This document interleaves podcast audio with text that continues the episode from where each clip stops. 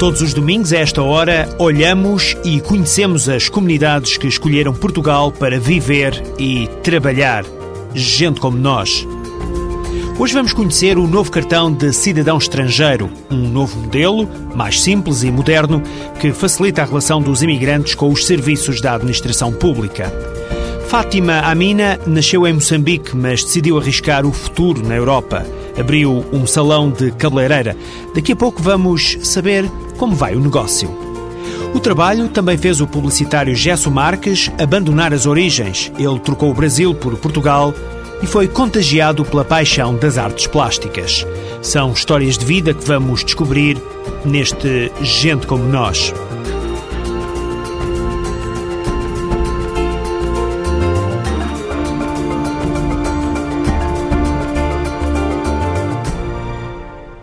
Antes de iniciar esta viagem pela multiculturalidade que está representada na sociedade portuguesa, quero assinalar desde já o Dia Internacional de Tolerância Zero à Mutilação Genital Feminina.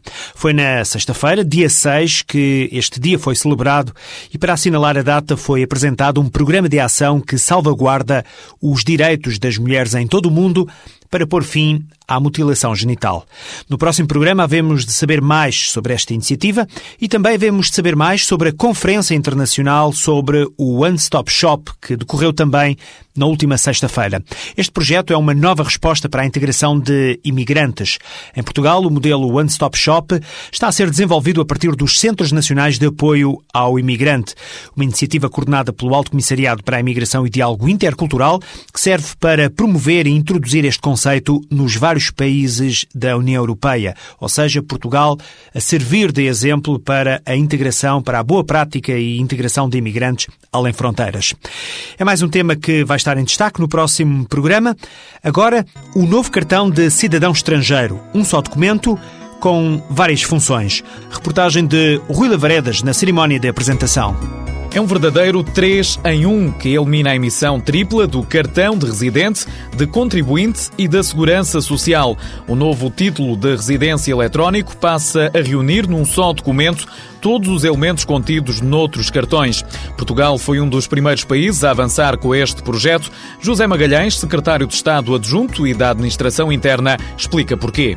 Nós tivemos particular pressa em sermos o segundo Estado a introduzir esta novidade para, por um lado, abandonarmos, porque isso já era possível, um cartão com menos características de segurança, o mais depressa possível.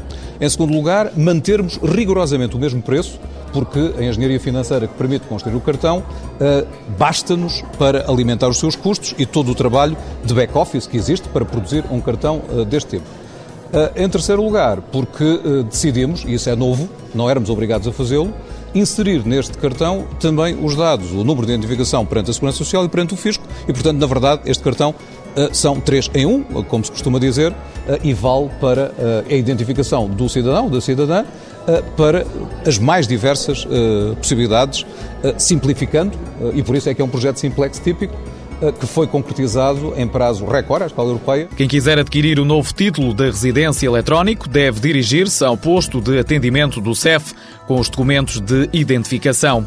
A informação pessoal é depois integrada no cartão pelos serviços da Imprensa Nacional Casa da Moeda. José Magalhães revela como é feita posteriormente a entrega do cartão. A nossa ideia é que o período normal depois da decisão, porque é preciso fazer verificações, recolher dados, etc., a partir do momento em que se diga uh, luz verde para a emissão do cartão, em regra não devem mediar mais de cinco dias entre este ir para a frente e a produção do cartão e depois a sua entrega. A sua entrega pode ser, aliás, via CTT, eh, com um pequeno custo adicional de poucos cêntimos, eh, e entrega, portanto, em casa.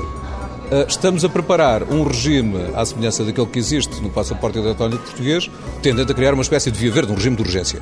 Esse regime será lançado até ao fim do primeiro trimestre de 2009, implicará um preço, como acontece no PEP, ligeiramente mais elevado, eh, mas traduzir-se-á, vai-se traduzir na aceleração do prazo da entrega eh, através de uma parceria que fazemos entre os serviços do CEF, têm que ser muito rápidos e a imprensa nacional Casa da Moeda. Ninguém é obrigado a substituir o cartão velho que tenha e que ainda esteja dentro do limite de validade. Não queremos ganhar dinheiro à custa de expedientes administrativos. Uh, mas, quando chegar ao, ao, fim do período de validade, haverá substituição e, portanto, nós teremos, provavelmente este ano, mais de 200 mil cartões emitidos já segundo o novo modelo. A julgar pelas datas de validade dos cartões antigos, prevê-se que, num prazo de dois anos, todos os imigrantes já terão renovado o documento e, claro, adquirido o novo cartão de cidadão estrangeiro. A partir de agora, o país cumpre as regras da União Europeia, que estipulou um modelo uniforme a emitir em todos os Estados-membros. A União Europeia discutiu durante durante anos eh, como conceber um cartão comum a todos os 27 Estados que eh, desse aos seus titulares a garantia de que o cartão é absolutamente seguro, garante a integridade e uh, o rigor na identificação da pessoa e, portanto, é menos atreito a falsificações, usurpações de identidade, falsificações que são um perigo para a execução da política de imigração e, nesta matéria, qualquer confusão pode tolher a liberdade da pessoa que seja vítima da confusão. Esse resultado culminou num regulamento aplicável diretamente dos Estados-membros. Portugal participou e decidiu-se que se combinariam as características de segurança física, portanto, utilização de tecnologias, desde os materiais especiais do cartão até eh, elementos ocultos ou visíveis que permitem eh, inscrever dados que, vistos com os mecanismos adequados, detectam o verdadeiro e o falso. Tudo isso foi combinado com um chip no qual é armazenada de forma protegida a informação, pode ser verificada e, portanto, não há um meio de controle da identidade. Há, na verdade, três meios de controle de identidade no mesmo cartão e esse esforço é um esforço muito importante para a política de imigração uh, da Europa e de Portugal. O documento apresentado pelo Ministério da Administração Interna resulta de uma parceria com a imprensa nacional Casa da Moeda e o Serviço de Estrangeiros e Fronteiras. Criado com base nos padrões de segurança e proteção contra a falsificação, este novo título de residência eletrónico é um instrumento inserido na política comum de imigração da União Europeia.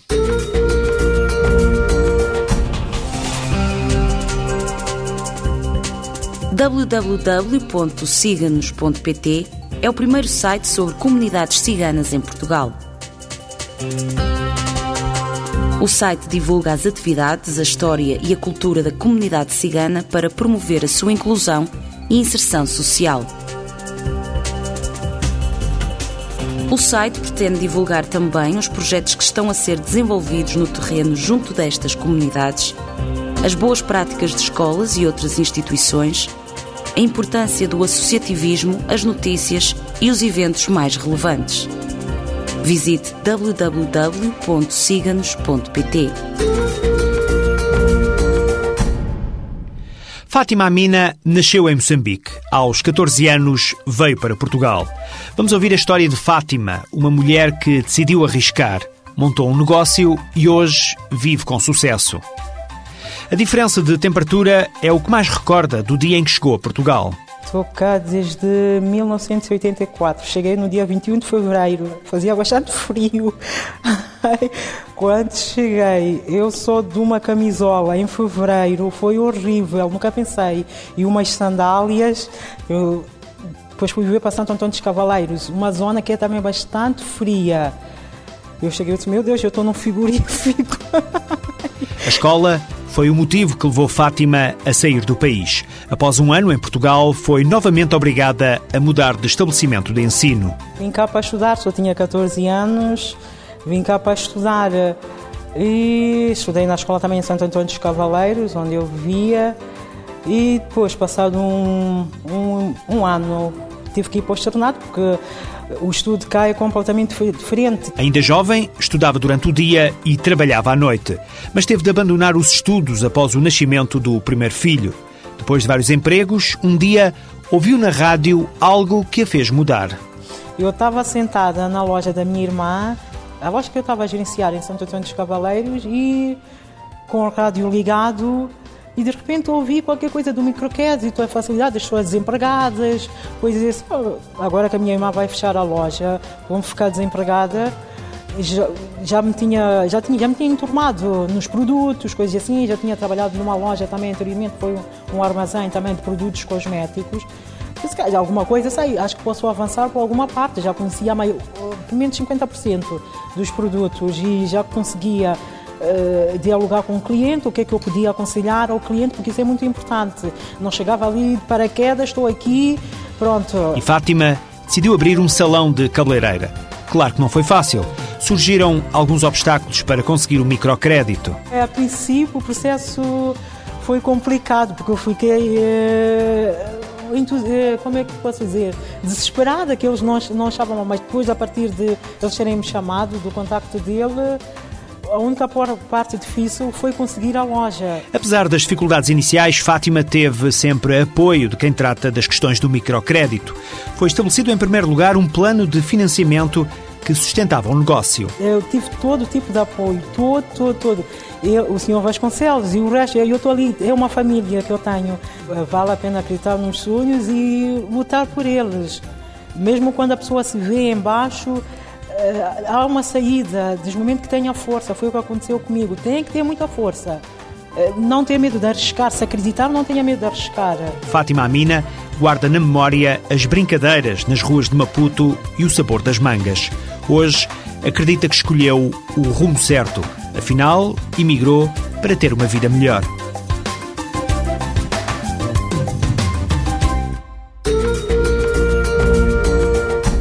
Vamos conhecer outra história de vida. Gesso Marques nasceu no Brasil, onde se formou em publicidade.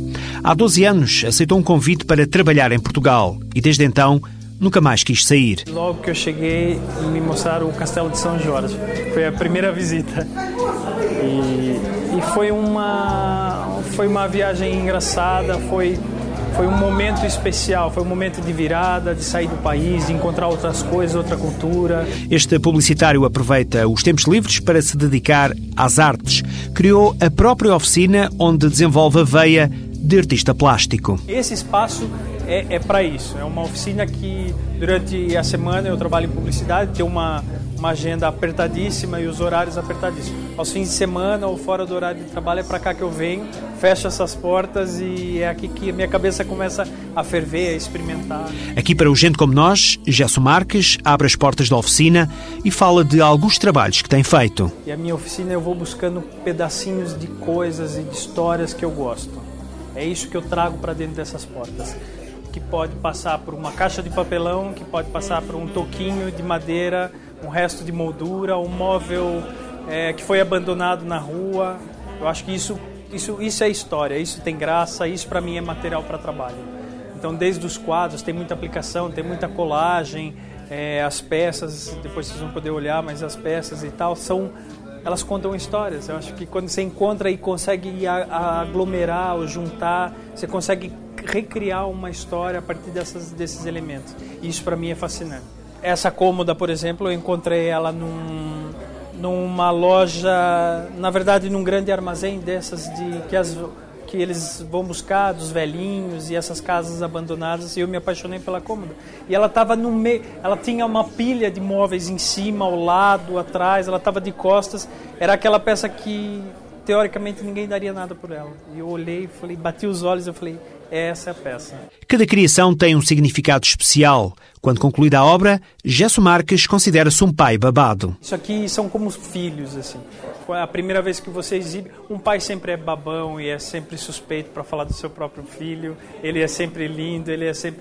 O que eu sei é o trabalho que deu para construir cada um deles, o tempo que levou de pesquisa, de juntar porcarias. Às vezes as pessoas encontram, nossa, por que você está juntando esse lixo? Um pedaço de caixa, um resto de cadeira, mas isso é, é gostoso ver o, as peças prontas. Luís Josarte é amigo do artista ele considera que os trabalhos representam o que Gesso é como ser humano. A beleza que se pode ver em cada uma das peças que o Gesso consegue criar a partir do nada, a partir do nada, o Gesso é assim também como pessoa.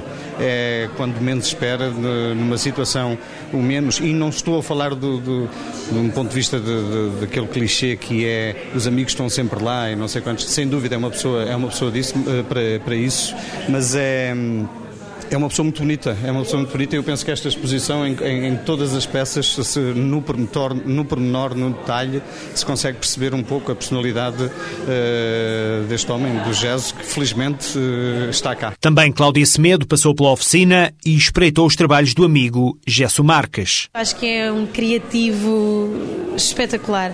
Tem ideias maravilhosas, uh, surpreendentes. Aquele tipo de ideia que nós nunca pensaríamos colocar duas coisas no mesmo mesmo sítio, ele vai, coloca e fica maravilhoso. E ele tem esse condão de descobrir pormenores hum, surpreendentes, diferentes e que depois todos juntos nós pensamos, bem, isto tudo junto vai dar uma grande confusão. Não. Há uma harmonia, ele encontra uma harmonia hum, genial. São obras originais que contam histórias criadas por alguém que admira a simplicidade da vida. Não sou daquelas pessoas que conseguem fazer planos assim muito longos e muito distantes. Se me fizesse uma pergunta, é o que você quer como futuro ou futuro próximo? O futuro é hoje. O futuro para mim é agora. Agora que eu há duas horas atrás eu estava em casa acertando aqui na oficina os últimos toques para colocar e deixar tudo impecável. O futuro para mim já era a exposição. Então isso aqui já faz parte de um futuro. É, e é isso. Eu acho que vai viver no dia a dia, construindo no dia a dia. A arte está em todo lado e aparece quando menos se espera. O publicitário Gesso Marques é a prova disso. Depois de trocar o Brasil por o Portugal, foi contagiado por essa paixão das artes plásticas. E agora, a terminar o programa Gente Como Nós, uma outra sugestão. A preto e branco é o tema de uma mostra no Museu do Oriente que junta trabalhos do arquiteto e pintor João de Almeida e do pintor e calígrafo Wang Dongling. Esta exposição une culturas através de obras de um artista português e de um chinês, e apesar da distância, é possível observar uma curiosa relação. Em 2007, esta mostra a preto e branco esteve em Pequim e agora pode ser vista em Lisboa até ao dia 15 de março na Galeria de Exposições Temporárias do Museu do Oriente. Da Argentina chega a cantora Miriam Penella e o pianista Marcelo Reigal. Os dois vão juntar-se no Palácio Foz, na capital, para um concerto de homenagem a Carlos Gardel, artista consagrado do tango argentino. O espetáculo está agendado já para a próxima quinta-feira, dia 12, às nove e meia da noite. Se estiver interessado, poderá fazer a reserva na Casa da América Latina de Lisboa. Bom espetáculo! Agora as despedidas do Gente Como Nós, aos domingos, sempre a esta hora. Este é um programa que resulta da parceria entre a TSF e o ACIDI, Alto Comissariado para a Imigração e Diálogo Intercultural. É uma produção PGM, Projetos Globais de Média. Para o envio de comentários, informações, críticas, pode sempre utilizar o endereço gentecomonos.pgm.pt.